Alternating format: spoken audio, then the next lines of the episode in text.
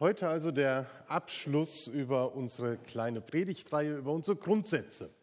In den letzten Wochen haben wir uns damit beschäftigt, was die vertikale Linie ausmacht. Die vertikale Linie des Kreuzes, das uns miteinander verbindet. Wir haben darüber gesprochen, was unsere Beziehung zu Gott, der, den wir von ganzem Herzen lieben wollen, und zu Christus, von dem wir lernen wollen, ausmacht. Doch eine Linie macht eben noch kein Kreuz. Es fehlt die horizontale Linie. Und diese horizontale Linie, die spricht dann eben von der Ebene, auf der wir verbunden im Heiligen Geist Gemeinschaft leben wollen und für andere Menschen da sein möchten. Denn das Neue Testament betont immer wieder, dass wir als Christen, als Nachfolgerinnen und Nachfolger von Christus dass wir zur Gemeinschaft berufen sind. Das Christsein ohne An- und Einbindung in die Gemeinschaft nicht denkbar ist. Und dieses Miteinander in der Gemeinde ist vor allen Dingen davon geprägt, dass wir miteinander reden, dass es dynamisch ist. So wie wir letzte Woche sehr stark über die Kommunikationsweisen der Liebe gesprochen haben, die fünf Sprachen der Liebe Gottes. Es geht kommunikativ zu in Gemeinde. Es ist ein gemeinsames Fragen nach dem Willen Gottes, nach dem, wo unsere Schwerpunkte in der Gemeindearbeit liegen sollen, welche nächsten Schritte wir gehen sollen. Es ist eine Gemeinschaft der Gegenseitigkeit, die betont, dass wir einander brauchen. Du brauchst Gemeinde für dein Glauben, für dein Leben und Gemeinde braucht dich. Der Heilige Geist hat jedem Begabungen geschenkt, Fähigkeiten, Leidenschaften. Und im 1. Korinther 12 werden sie beschrieben und noch einmal unterstrichen, dass diese Gaben dazu da sind, dass der Leib Christi auferbaut wird. Und dass es zum Nutzen aller geschieht, dass wir uns in die Gemeinschaft mit der Gabe, die Gott gibt, einbringen. Dass wir ihm und der Gemeinde dienen. Gemeinde braucht dich und du brauchst Gemeinde. Wenn wir den Satz lesen, für Menschen da sein und sie zu Jesus führen, dann denken wir vielleicht zunächst einmal daran, dass wir nach draußen gehen und überlegen, wer kennt Jesus noch nicht und wen wollen wir zu Jesus bringen, dass er ihn kennenlernt. Aber ich möchte erst mal hier bleiben.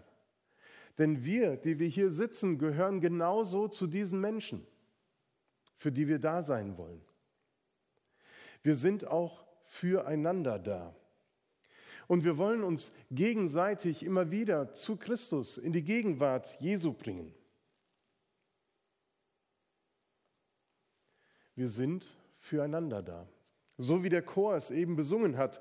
Oder eine andere Liedzeile ist mir in den Sinn gekommen. Gut, dass wir einander haben, gut, dass wir einander sehen, Sorgen, Freude, Kräfte teilen und auf einem Wege gehen. Wir sind füreinander da. Für Menschen, die müde und kraftlos geworden sind. Sie werden von der Gemeinschaft getragen. Da, wo Menschen merken, sie kommen an ihre Grenzen, dass sie nicht mehr so mitarbeiten können, wie sie es die ganzen Jahre über gemacht haben oder einige Zeit, da übernehmen andere die Aufgaben. Da, wo es manchen zu viel wird, immer wieder neu, sich auf Gemeinde einzulassen, auf Menschen zuzugehen, da können andere in aller Offenheit neue Kontakte knüpfen. Dieses Miteinander und füreinander Dasein, es soll kein Aktionismus sein und alle müssen irgendwie ganz beschäftigt sein, sondern es ist ein Aufeinander hören, ein Aufeinander achten. Und ich glaube, dass diese Dynamik sich so auswirkt, dass jeder zu seiner Zeit mit dem Maß an Kraft, dazu beiträgt, dass der Leib Christi auferbaut wird. Menschen, die gestrauchelt sind, die schuldig geworden sind, sie haben die Möglichkeit, hier in unserer Gemeinschaft Christus zu begegnen, in die Gegenwart Jesu geführt zu werden und dort heilsame Stärkung, Vergebung und Neuanfang zu erfahren. Wir sind füreinander da und helfen uns gegenseitig, unseren Blick immer wieder auf Jesus Christus auszurichten und Christus zentriert in unserem Leben zu bleiben. Das bedeutet füreinander da sein und für Menschen da sein und sie zu Jesus zu führen. Auch. Aber eben nicht nur. Wir sind nicht nur für uns da. Gemeinde ist immer auch Gemeinde für andere. Und wir haben einen eindeutigen Auftrag, der auch an verschiedenen Stellen des Neuen Testaments beschrieben wird. Drei habe ich zur Auswahl genommen, die auch so am bekanntesten sind. Der Missionsbefehl nach Matthäus oder nach Johannes, so wie mich der Vater gesendet hat, so sende ich euch jetzt, spricht Jesus zu seinen Jüngern. Oder die Verheißung von Jesus in der Apostelgeschichte, ihr werdet empfangen die Kraft des Heiligen Geistes und ihr werdet meine Zeugen sein. Oder der Predigtext für nächste Woche, Jeremia 29. Suchet der Stadt Bestes. Gott nimmt uns in seine Mission hinein. Wir führen sozusagen die Bewegung Gottes in dieser Welt fort. Wir als Gemeinde sind Teil der Mission Gottes die auf ganz unterschiedliche Weise in dieser Welt sichtbar und spürbar wird. Und es ist Gottes Plan und nicht unsere Idee als Gemeinde, als Kirche, Menschen zu Jesus zu führen, sondern das möchte Gott. Aber es ist unser Auftrag.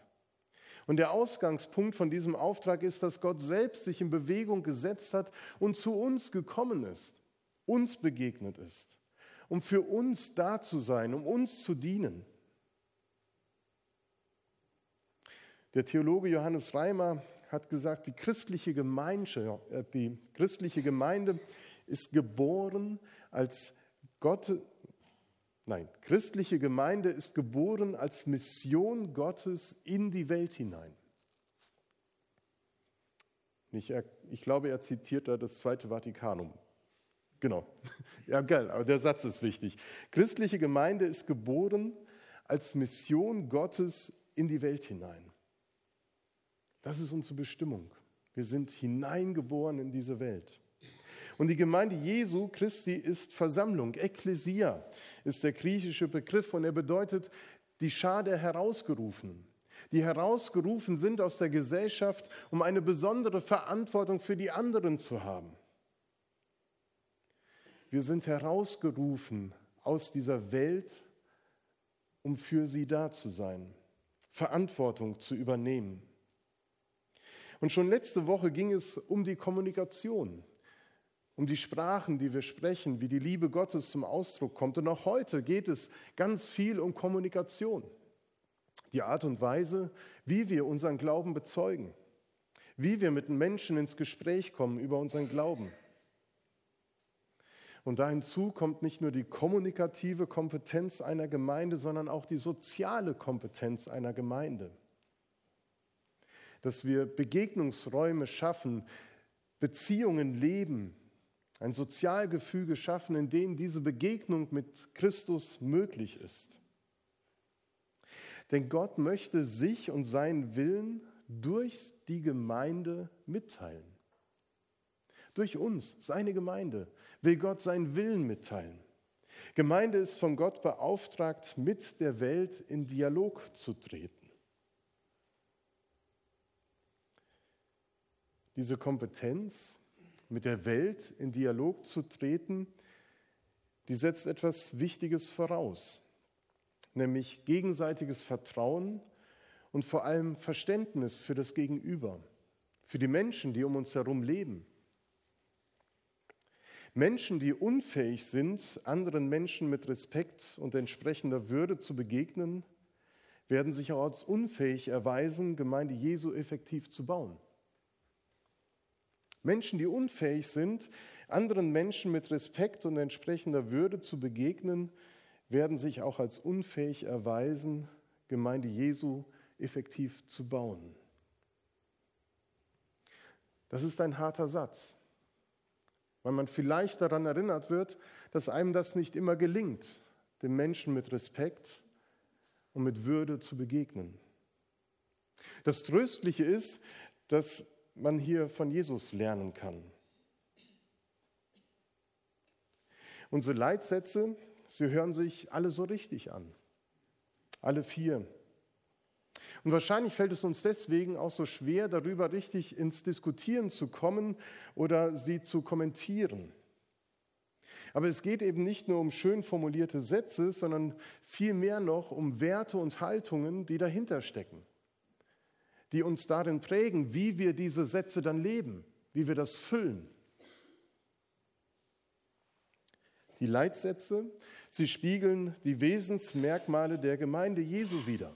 Und das ist gut so. Sie spiegeln die Wesensmerkmale der Gemeinde Jesu wider. Aber spiegelt unser Reden und Handeln auch das Wesen von Jesus Christus wider? Es ist gut, wenn wir uns in Bezug auf die Leitsätze so einig sind und sagen können, daran wollen wir uns orientieren. Aber ich glaube, wir gehen trotzdem manchmal zu leichtfertig mit der Bedeutung der Gemeinde für diese Welt um mit unserem Auftrag, der uns gegeben ist. Wir hören es seit Jahrzehnten. Wir kennen die Formulierungen, die ich jetzt auch gebrauche, in und auswendig. Sie sind für viele von uns überhaupt nicht neu. Es ist irgendwie normal. Aber wenn ich über den Sinn und die Berufung von Gemeinde Jesu nachdenke, dann bewegt mich das. Dann werde ich leidenschaftlich. Und ich wünsche mir, dass wir eben nicht leichtfertig mit etwas umgehen, was wir so oft schon gehört haben und alle wissen, und trotzdem immer wieder neu durchdenken müssen, wie leben wir das? Wie findet das seinen Ausdruck in unserem Gemeindeleben? Im ersten Petrusbrief lesen wir, ihr jedoch, ihr seid das von Gott auserwählte Volk Ihr seid die königliche Priesterschaft, eine heilige Nation, ein Volk, das ihm allein gehört. Das sind wir als Gemeinde Jesu. Und die den Auftrag hat, seine großen Taten zu verkündigen. Die Taten dessen, der euch aus der Finsternis in sein wunderbares Licht gerufen hat. Das ist die Berufung der Gemeinde. Das ist so, wie Gott uns sieht. Wir sollen in den Dialog treten mit der Welt. Das Evangelium, das wir verkündigen, das will das Gespräch suchen. Und hier geht es nicht um das Wesen, geht es nicht, und hier geht es um das Wesen Gottes und nicht um eine Nebensächlichkeit. Der liebende Gott, der möchte mit seiner Schöpfung, mit seinen Geschöpfen ins Gespräch kommen. Er möchte kommunizieren. Und wenn wir für Menschen da sein und sie zu Jesus führen wollen, dann müssen wir zu diesem Dialog bereit sein. Eine missionarische Gemeinde, die ihre, ihre Motivation aus der Liebe Gottes zur Welt bezieht, wird immer eine dialogische Gemeinde sein. Sie wird das Gespräch mit der Welt suchen weil sie nur im Gespräch sich selbst verständlich machen kann. Wir werden das Gespräch suchen, weil nur so können wir nicht nur uns selbst, sondern auch die Botschaft des Evangeliums verständlich machen. Für Menschen da sein und sie zu Jesus führen. Wir denken vielleicht daran, dass Menschen zum Glauben kommen und sich taufen lassen und das möglichst schnell. Aber eigentlich sagt man, es dauert so sieben bis neun Jahre, bis ein Mensch von einer Veranstaltung in eine Gemeinde kommt. Es ist ein langer Weg, den man mit Menschen geht. Es ist ein Weg der Kommunikation, des immerwährenden Dialogs, wo man die Fragen der Menschen ernst nimmt, wo man ihre Fragen mit hineinnimmt und eben zum Evangelium stellt und in Diskussion bringt. Das erfordert Geduld, aber es ist ein guter Weg, ein nachhaltiger. Wenn Menschen damals Jesus, wenn Menschen damals zu Jesus geführt wurden oder ihm begegneten, was passierte eigentlich da? Was deutlich wird, ist, dass Jesus ins Gespräch ging. Er trat in den Dialog mit den Menschen ein. Es gab manchmal auch heftige Auseinandersetzungen und Dispute, das gehört auch mit dazu. Aber in der Tischgemeinschaft, in der Gesprächsgemeinschaft, da hat Jesus ganz oft gefragt, was willst du? Was willst du, dass ich für dich tue? Was ist dein Bedürfnis? Er nahm den Menschen wahr in seiner Situation, den ganzen Menschen. Ihr erinnert euch an die Frau am Jakobsbrunnen, die ein ganz langes und ausführliches Gespräch mit Jesus führte, was in Johannes 4 nachzulesen ist.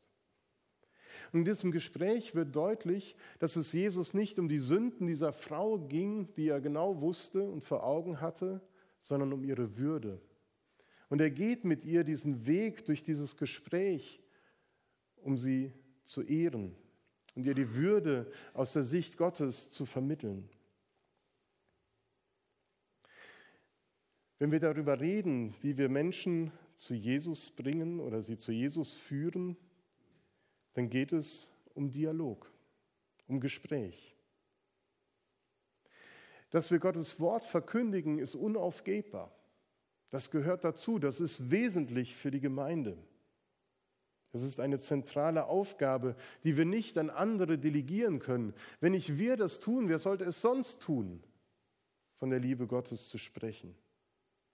Aber auch hier geht es immer um die Art und Weise und um die Haltung und die Werte, die dafür bestimmend sind.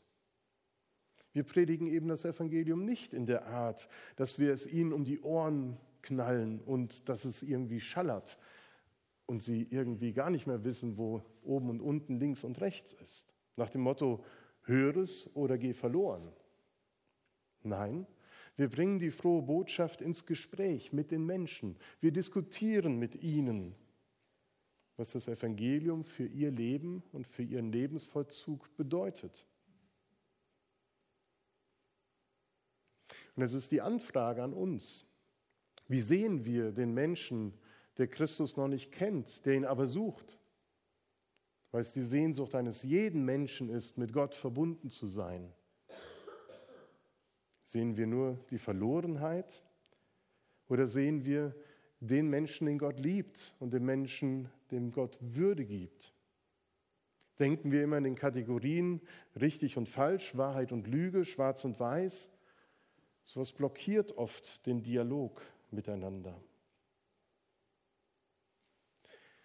Wenn wir für Menschen da sein wollen und sie zu Jesus führen, dann ist es immer Einladung zu einer Beziehung zu einem Weg, zu einem Gespräch, das beginnt und immer wieder fortgeführt wird. Es ist der erste Schritt auf einer gemeinsamen Wegstrecke. Und der Auftrag, von dem Petrus hier spricht, der umfasst eben nicht nur die worthafte Verkündigung des Evangeliums, sondern verschiedene Dimensionen, die eben in der Textlesung auch zum Ausdruck gekommen sind. Die Dimension der Diakonie, der Prophetie und der Evangelisation.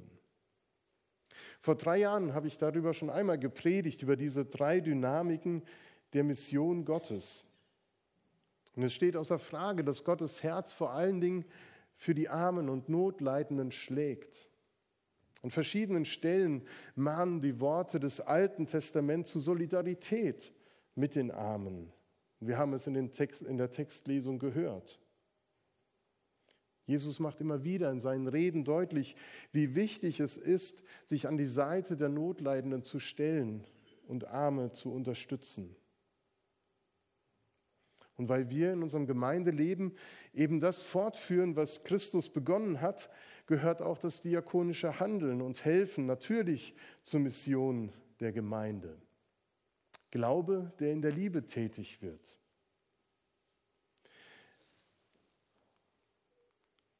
Ich habe in meiner Examensarbeit in Elstal über Johann Hinrich Wichern, den Begründer der inneren Mission oder des diakonischen Werks von Deutschland, geschrieben und unter anderem ist mir dieser Satz wichtig geworden. Ihn habe ich bei meiner Vorstellung zitiert und ich möchte ihn heute wieder zitieren, weil er für mich so wesentlich ist.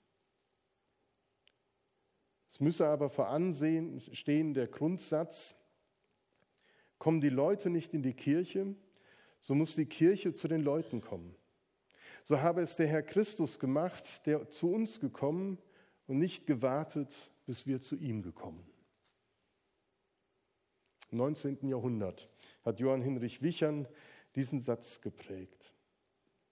Und wenn wir darüber nachdenken, welche Bedeutung die Leitsätze für unser Gemeindeleben auch für dieses Jahrzehnt haben, dann ist das eine Fragestellung, die wir miteinander im Gebet bewegen sollten. Wo sendet uns Gott zu Menschen? Entdecken wir unseren diakonischen Auftrag für die Menschen in der Stadt Herford? Was passiert in unserer Nachbarschaft in diesem Bereich in den kommenden Jahren? Was könnte der Weg Gottes für uns sein, um diakonisch tätig zu werden, innerhalb wie außerhalb der Gemeinde? Wir müssen nicht warten und sollten auch nicht warten, bis die Menschen zu uns kommen und hier Hilfe und Stärkung erfahren, sondern wir sollten danach fragen, wo wir uns auf den Weg machen können. Auch das andere. Vor drei Jahren hatte ich diese Kreise gemalt, die deutlich machen, diese drei Dynamiken der Mission Gottes, Evangelisation, Diakonie und Prophetie, sie überlappen.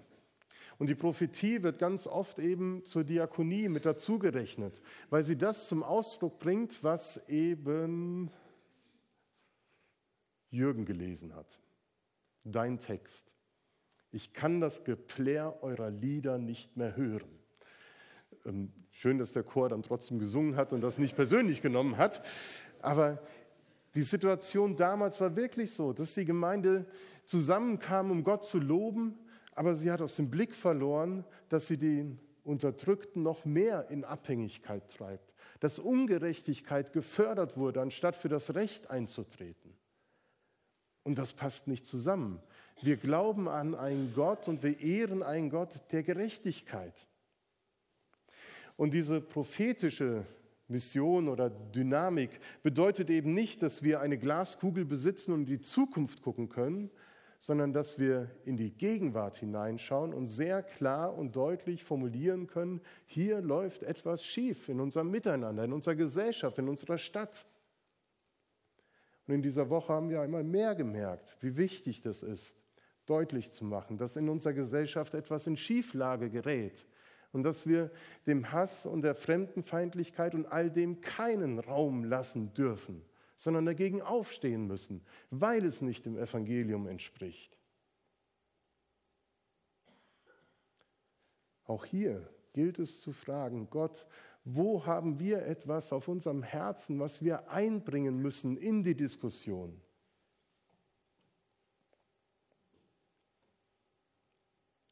Diese drei Dynamiken, sie überlappen sich.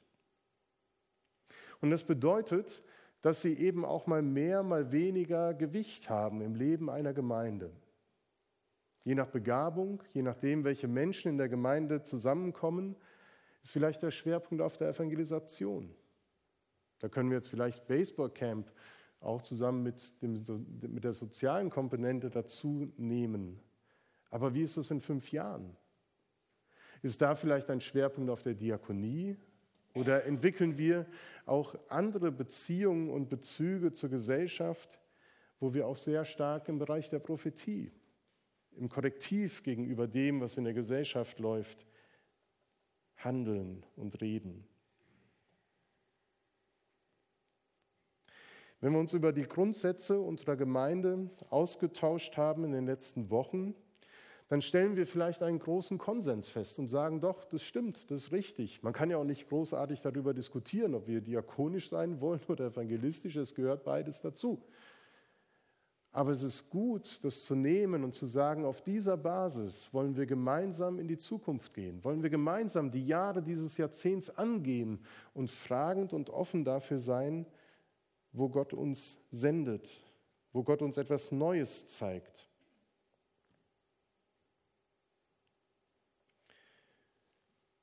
Ein anderer Satz von Heiner Fries. Ein Glaube, der sich um den Bezug zur Welt nicht kümmert, ruft eine Welt hervor, die sich um den Glauben nicht kümmert. Ein Glaube, der sich um den Bezug zur Welt nicht kümmert, ruft eine Welt hervor, die sich um den Glauben nicht kümmert. Ich glaube, er hat recht.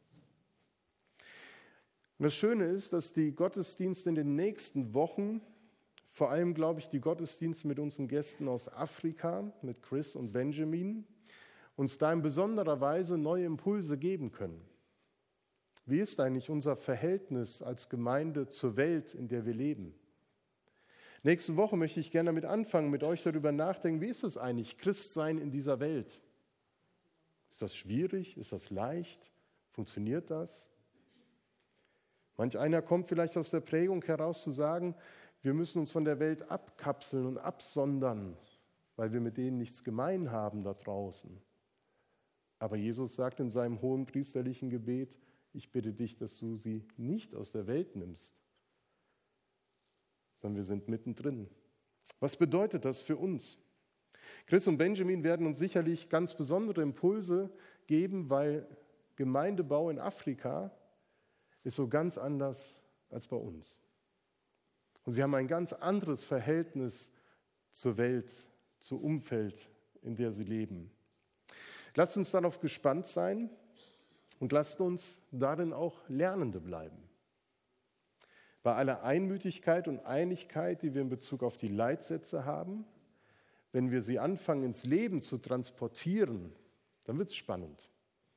Aber ich glaube, auf dieser Basis können wir da gut weitergehen und ich freue mich drauf. Amen.